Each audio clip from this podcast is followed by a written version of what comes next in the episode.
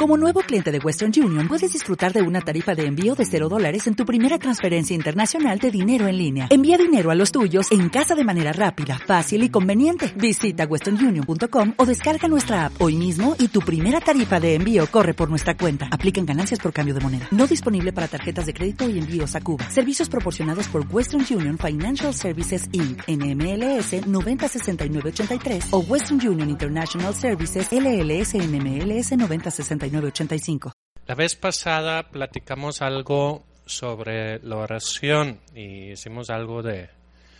Comenzamos lo de las tarjetas, no sé si lo han buscado o si los han usado. La idea es muy sencillo, basada en lo que dice Filipenses capítulo 4, versículo 6, donde habla de que hagamos, eh, convertimos todas nuestras preocupaciones y los volvemos en peticiones, que básicamente escribo las cosas que me preocupan, anoto la gente por el cual estoy orando, anoto en una tarjeta así de presentación cada persona y luego cuando voy orando puedo dar vuelta y orar por ellos. Entonces, eso fue lo que platicamos la vez pasada. Si no lo escucharon, pues pueden ir a la página y, y ahí encontrar. Pero hoy vamos a ponerlo en, en un marco, todo eso, porque sin único, eh, si mi vida de oración solamente fuera que yo llevo mis peticiones delante de Dios, pues no, no habría mucha relación. Realmente nada más sería como que, como si voy de compras. Hablo con Dios y presento mis peticiones. Ahora presentamos nuestras peticiones porque Dios ha dicho que lo hagamos. Pero hay más acerca de, oración que eso. Y vamos a ver en Lucas capítulo 11. Lucas capítulo 11.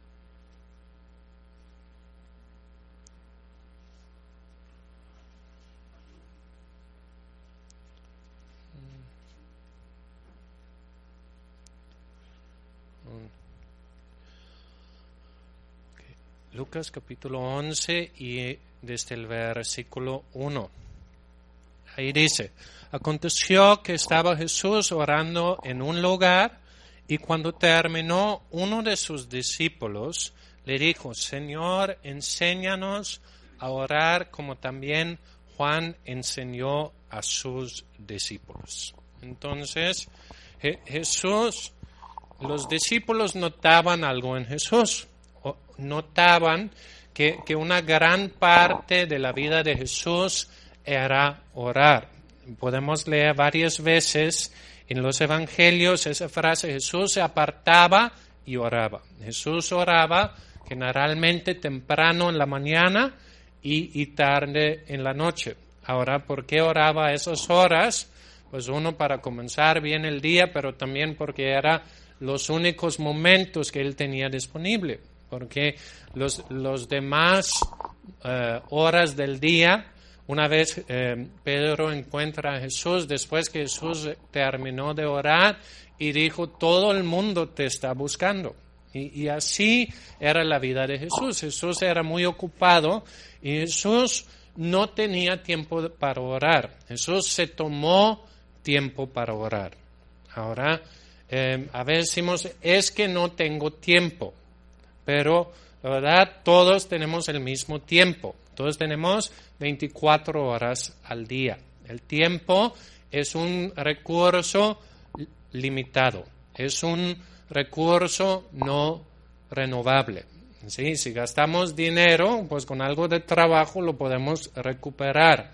Pero si gastamos tiempo, el tiempo que has gastado nunca vuelve. Tenemos 24 horas cada día y nosotros decidimos en qué gastarlo. Y Jesús decidió gastar una buena parte de su tiempo orando. Y los discípulos se fijaron en eso. Y ellos vieron a Jesús, está ahí apartado, hablando al cielo, hablando con Dios.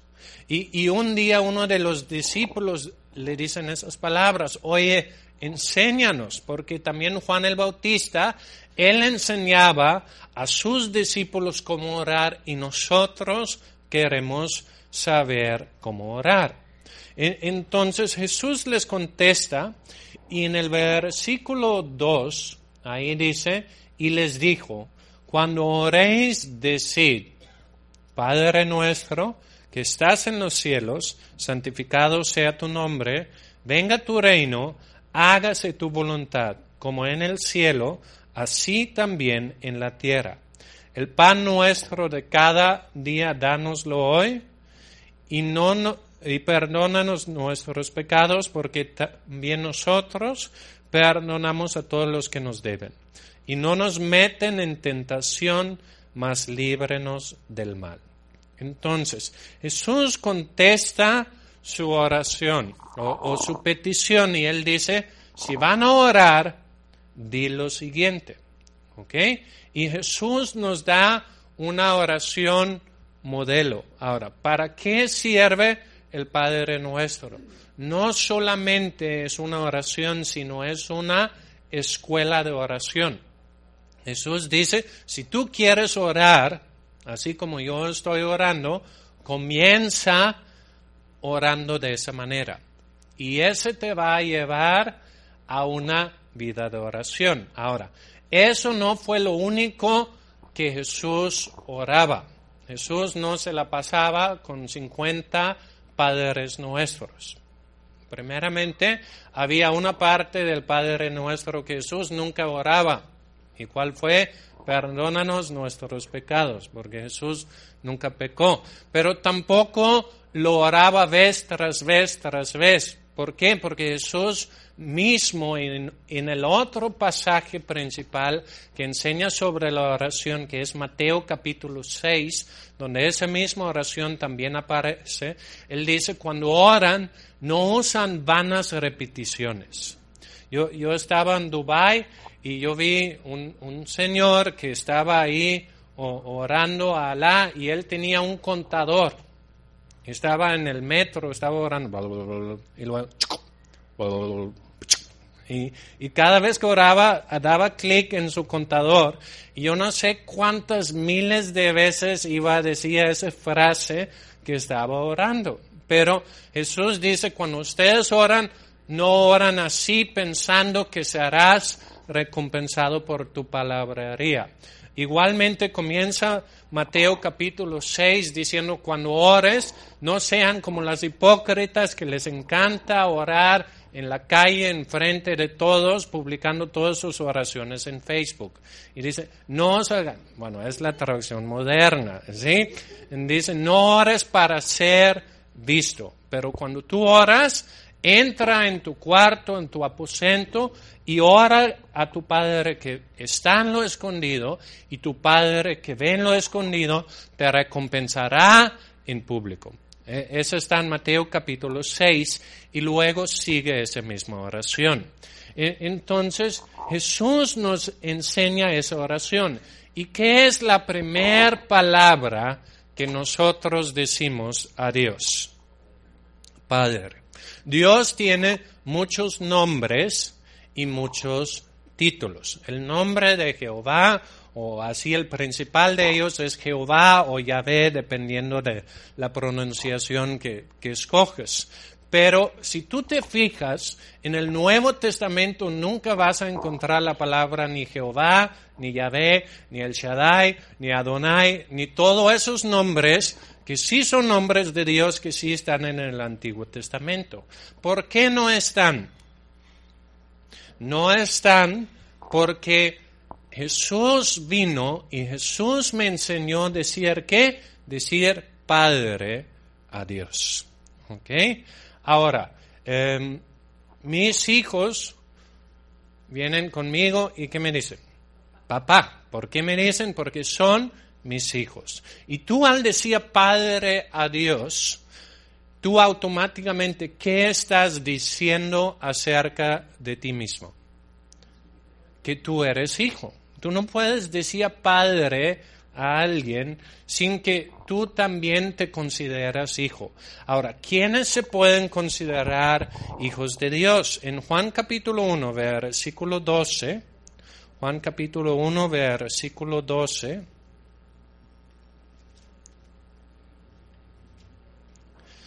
Ahí dice más a todos los que le recibieron, a los que creen en su nombre, les dio potestad o literalmente autoridad de ser hechos hijos de Dios. ¿Ok?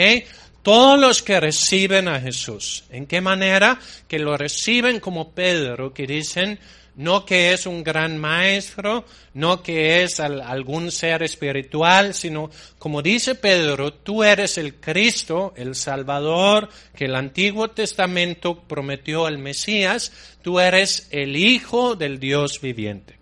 Cuando tú recibes a Jesús como el Hijo de Dios, como Dios mismo, como tu Salvador, entonces la Biblia dice que Dios en el momento que recibes a Jesús como hijo de Dios, el Padre dice, yo te recibo como hijo. Dios legalmente te adopta y dice, tú eres mío. Dios te da el apellido, te da la herencia de la familia. Y toda oración está basado en esto. Toda oración está basado en una relación donde Dios es mi padre y yo soy su hijo o su hija. ¿Sí? ¿Por qué? Es muy importante que entendamos eso, porque em, si yo digo Señor, o si yo digo Dios Todopoderoso, yo estoy hablando a alguien que es grande, pero ¿dónde está? Está lejos. ¿Cuál es mi relación? Es una relación posiblemente lejano. Pero una vez que digo Padre, estoy hablando de alguien cercano y estoy hablando acerca de alguien que se ha comprometido a suplir mis necesidades, alguien que me quiere, alguien que me ha aceptado. Algunos de nosotros tenemos que tirar a la basura nuestras memorias de, de, un Padre terrenal porque no ha sido suficiente, pero Dios es un buen Padre. Dios nos ama, Dios nos ha aceptado, Dios nos ha recibido y Dios se preocupa por nuestras necesidades.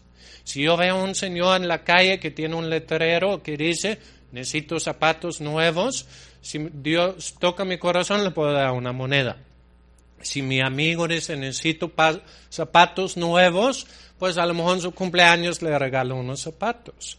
Pero si mi hijo viene con zapatos con agujeros y dice, papá, necesito zapatos, ahora sí estoy comprometido, porque como padre me he comprometido a proveer para las necesidades de mis hijos. E, entonces, igualmente, lo primero que Jesús me enseña es qué relación tengo yo con Dios. Y la relación que yo tengo con Dios es uno de padre a hijo. Dios es mi padre y yo soy su hijo. No estoy hablando con alguien que está lejos, estoy hablando con alguien que está cerca. Por ejemplo, ¿dónde está Dios? Dios está aquí en todo lugar. Ahora, a veces oramos y, y nos imaginamos Dios en la galaxia más lejana. ¿sí? Y, por eso decimos a ver, ay, sentí que mis oraciones ni cayeron al techo. O ni pegaron al techo, me pegaron en, en la cabeza o ni llegaron al techo. ¿sí? Pero hay buenas noticias. Tus oraciones ni necesitan llegar al techo, porque ¿dónde también está Dios? Dios está aquí y Dios hasta está dentro de mí. La, Biblia dice en, Romanos capítulo 10, dice que Dios está tan cerca como la palabra en mi boca. Entonces, Dios eh, está aquí, estoy hablando con un Dios que está aquí y un Dios que me ama, un Dios que es mi Padre. Entonces, esa es la primera palabra. Ahora, la segunda palabra, ¿cuál es? Nuestro. Y es interesante que Jesús pone una palabra en plural a una oración que él dice que debemos hacer en privado. No quiere decir que un grupo de gente no puede orar al Padre nuestro juntos, pero cuando Jesús da esa oración en Mateo capítulo 6, dice, cuando tú oras, entra en tu cuarto y ora a tu Padre que ve en lo secreto. ¿Sí? Entonces, es una oración para usarse individualmente. Sin embargo, Dios me enseña no ahora Padre mío que estás en los cielos, sino que Padre nuestro que estás en los cielos. ¿Por qué? Porque aunque tú eres hijo de Dios, tú no eres hijo único. ¿Sí? Somos parte de una gran familia. Somos muchos hijos de Dios. Y Jesús quiere que, aunque yo voy solo a la presencia con Dios, donde la parte principal de mi vida de oración debe estar, aunque yo voy a solas con Dios, yo llevo a todos conmigo en la palabra que nuestro. Porque no solamente está aquí, sino más abajo en las oraciones que vamos a ver, que dice, nuestro pan diario. ¿Y qué más dice? Nuestros pecados. Siempre usa plural. Y es algo que, debes, que debemos aprender.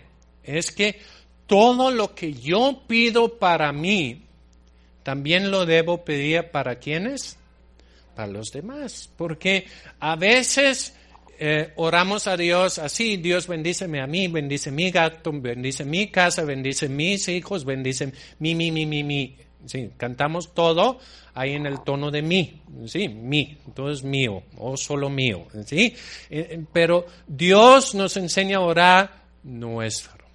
Ahora, ¿qué, ¿cuál es la diferencia entre decir mi pan diario dámelo hoy y nuestro pan diario dámelo hoy? Para Dios, ¿cuál es, ¿qué es más difícil? ¿Proveer solamente para ti o proveer para nosotros? Es igual, para Dios no hay difícil, para Dios es igual. Pero sucede un cambio enorme en el corazón. Si tú te pones al hábito que cada vez que dices, bendíceme, dices, bendícenos. Si cada vez que dices, lléname, dices, llénanos. Que cada vez que dices, provee para mis necesidades, dice, provee para nuestras necesidades. ¿Qué va a pasar? Va a haber un cambio en tu corazón y ese egoísmo que todos traemos va a empezar a romperse. ¿Por qué? Porque cuando tú estás en la presencia de Dios, tu corazón cambia. Y cuando tú empiezas a decir nuestro, tú haces que tu corazón se extiende más allá de, de, ti y los tuyos y se extiende hacia los demás. Y cuando tú empiezas a orar por la gente, son incluidos en el corazón. Entonces, empiezan a, a formar ese hábito. ¿Sí? No porque tú dices Dios bendice a nosotros, a veces tenemos ahí eh, como el, paradigma de la rebatinga o de que eh, si alguien más obtiene algo, quiere decir que yo obtengo menos. ¿Sí? Pero ¿cuántos recursos tiene Dios?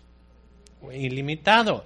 Entonces, el hecho que Dios bendice a alguien más no quiere decir que va a bendecir menos a ti. ¿sí? Eh, como pastores, frecuentemente estamos, ay Dios bendice mi iglesia, pero es igual nosotros. ¿Qué tal con las demás iglesias en la ciudad? Y, y así empezamos a pensar como Dios. Y de inmediato empezamos a interceder. ¿Qué es interceder? Es ponerse entre dos con el fin de reconciliarlos. Yo me pongo entre Dios y otra persona y yo estoy Dios, yo quiero que tú bendigas a ellos también. Yo no sé si ellos están orando en este momento, pero yo estoy orando por ellos. Entonces, Jesús nos enseña cuando oras, ve solo, pero trae todos contigo en tu corazón. Y lo que tú quieres que Dios haga por ti, óralo por los demás también. Y si tú empiezas a, hacer eso, e, es una manera muy práctica de que empiezas a hacer que el amor de Dios opera en tu corazón. Ahora, ¿cuál es em, la, la, tercera parte? La primera fue Padre, que dice que yo estoy en una relación cercana con Dios. la segunda es nuestro. Ahora, la tercera es que estás donde? en los cielos. entonces, ¿ese qué quiere decir? A los hijos llega, todos los hijos, nosotros incluidos, llegamos a una edad donde nos llega la revelación de que sabemos todos todo. ¿sí? Yo lo tuve más o menos cuando llegué a los 13 años, yo ya me di cuenta que yo sabía todo. Y yo empecé a tener la actitud, ay papá, ¿sí? ¿Por qué? Porque nos damos cuenta de que nuestros padres pues no son perfectos, que a veces se equivocan y cosas así, y luego llegamos a una edad donde nos creemos muy listos. Pero aquí dice que Padre nuestro, que está donde en los cielos. Ahora, ¿qué quiere decir que Dios está en el cielo?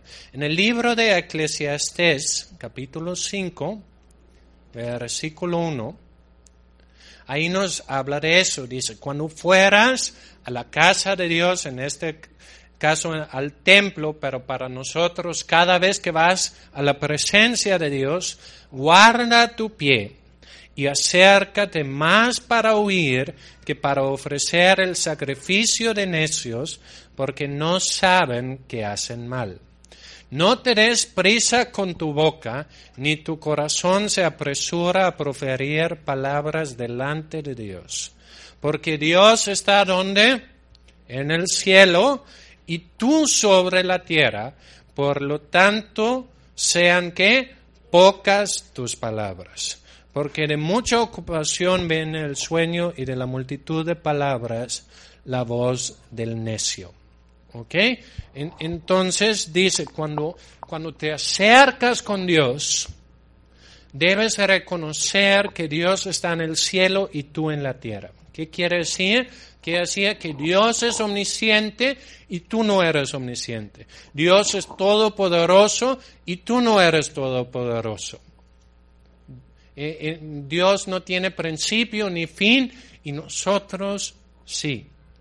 Aunque con Jesús podemos participar de, la vida que no tiene fin, la vida eterna. Pero Dios está en el cielo, nosotros estamos sobre la tierra. Entonces, aunque yo hablo a alguien que me ha permitido llamarle Padre, estoy hablando con un ser infinitamente superior que yo. Y por lo tanto, yo debo tener que reverencia, respeto. Porque a, veces em, dicen que con la cosa que eres muy familiar o muy cercano, muy, muy rápido sigue el, menosprecio. ¿sí? Ah, sí, papá Dios. ¿sí? Diosito. No, Dios no es Diosito, Dios es Dios grande, y poderoso. Dios está en el cielo, yo estoy sobre la tierra. Ahora, ¿cuál es la consecuencia que cuando me acerco, si yo estoy con alguien más sabio que yo, ¿qué es lo más sabio que puedo hacer? Cerrar la boca y ponerme a escuchar. Igual y aprendo algo. ¿Sí? Igualmente, cuando estoy con Dios, estoy con alguien infinitamente más sabio que yo. Y lo más sabio que yo puedo hacer es acercarme más para escuchar que para hablar. Dios nos dio dos orejas y una boca. ¿Cuál es el mensaje?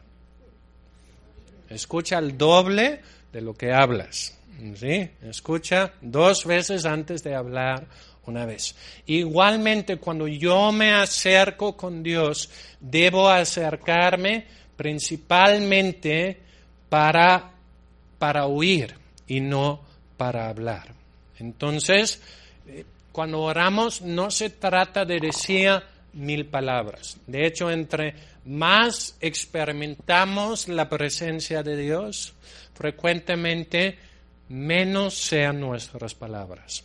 Si estamos ahí hablando, bla, ¿sí? probablemente no estamos experimentando mucho a Dios. Pero entre más experimentamos, más disminuye nuestras palabras. ¿Por qué? Porque estamos ocupados escuchándolo a Él. Entonces, Padre nuestro, que estás en los cielos, ¿cuál es la siguiente? La siguiente es, santificado sea tu nombre santificado sea tu nombre. Ahora, ese está basado en lo anterior. Dios está en los cielos, Dios está sobre todas las cosas, por eso el nombre de Dios debe ser santificado. Ahora, uno de los significados de santificado es apartado. En el sentido, no hay nadie como Dios. Aunque yo soy hijo de Dios, Dios sigue siendo el único creador, el único que es digno de alabanza, el que es sobre todas las cosas. Y la frase santificado sea tu nombre es una expresión de qué? Es una expresión de adoración, es una expresión de alabanza. Entonces, lo primero que hace Jesús con el Padre nuestro establece cuál es mi relación con Dios. Dios es mi Padre, Dios es Padre de todos nosotros y Dios está en los cielos y yo en la tierra. Entonces, yo al orar como Jesús ora, yo me doy cuenta quién es Dios y cuál es mi relación con Él.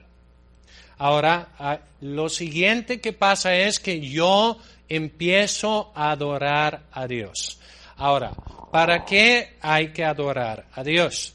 Ahora, si, si mi hijo viene conmigo, como frecuentemente llegan, y llegan conmigo y lo primero que me dicen hoy en esos días es lo siguiente, me prestas tu teléfono. ¿Sí? Es lo primero que dicen ahorita. ¿Qué les digo? Hola, mucho gusto verte también. ¿Sí? Porque quiero enseñarles que, que su relación conmigo es más importante de lo que yo les puedo dar.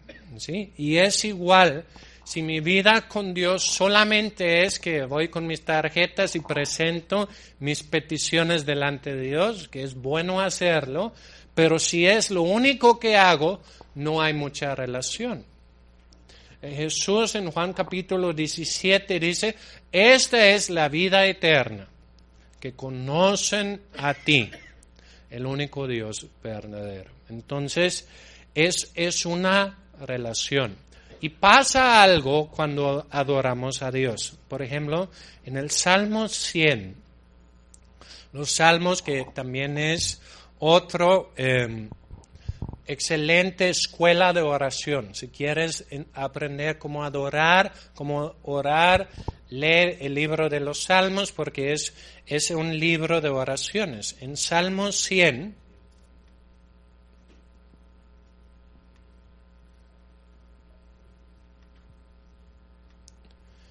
Ahí dice en el versículo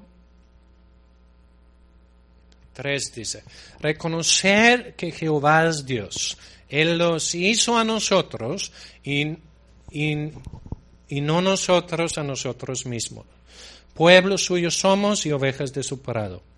Entra por sus puertas con acción de gracias, por sus atrios con alabanza, alabadle y bendecid su nombre porque Jehová es bueno para siempre, es su misericordia y su verdad por todas las generaciones.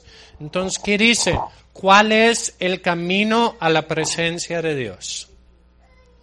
El camino a la presencia de Dios es que entro con acción de gracias por sus atrios con alabanza. En el templo, antes de llegar al lugar santo, tenías que pasar por las puertas y tenías que pasar por el atrio. Y aquí dice que la manera que experimentamos la presencia de Dios, ¿cuál es? dando acción de gracias y alabanza. Acción de gracias es hablar de lo que Dios ha hecho y dar gracias por ello. Y lo principal dice, Él nos hizo, no nosotros a nosotros mismos. ¿Quién aquí dijo, yo quiero existir y boom, nació? No, Dios, ah, con la ayuda de nuestros padres, nos dio la vida. Y por lo, por lo cual debemos darle gracias y honrarlo, igual que debemos honrar a nuestros padres. Ahora, Dios nos hizo y luego dice, somos ovejas de su prado, Dios nos compró, nos ha redimido. Y basado en eso, siempre puedo adorar a Dios. No depende si me fue bien en el día o no. Debo basar mi alabanza en cosas eternas. Puedo dar gracias por bendiciones cotidianas, por bendiciones de, de, cada día, pero mi razón de adorar a Dios es que él es mi creador y Él es mi salvador. Y cuando lo alabamos, hablamos de quién Dios es. Ahora, ¿por qué debemos hablar de quién Dios es? No es que Dios se siente débil y dijo, ay, me sentí muy débil hoy, gracias por los piropos, gracias por las poras, ya me siento fuerte y ya puedo hacer algo por ti hoy. No, Dios no tiene problemas de bajo autoestima, Dios no tiene problema de falta de motivación. Pero ¿quién es el que frecuentemente olvida quién es Dios?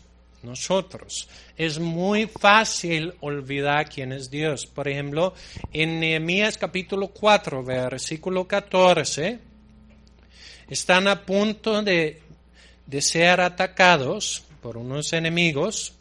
Eh, los israelitas que estaban reconstruyendo la ciudad. Y dice, después miré y me levanté y dije a los nobles, a los oficiales y al resto del pueblo, no temáis delante de ellos, acordaos del Señor grande y temible, y pelead por vuestros hermanos, por vuestros hijos y por vuestras hijas, y por vuestras mujeres y por vuestras casas. ¿Qué dice? No teman que recuérdanse de Dios.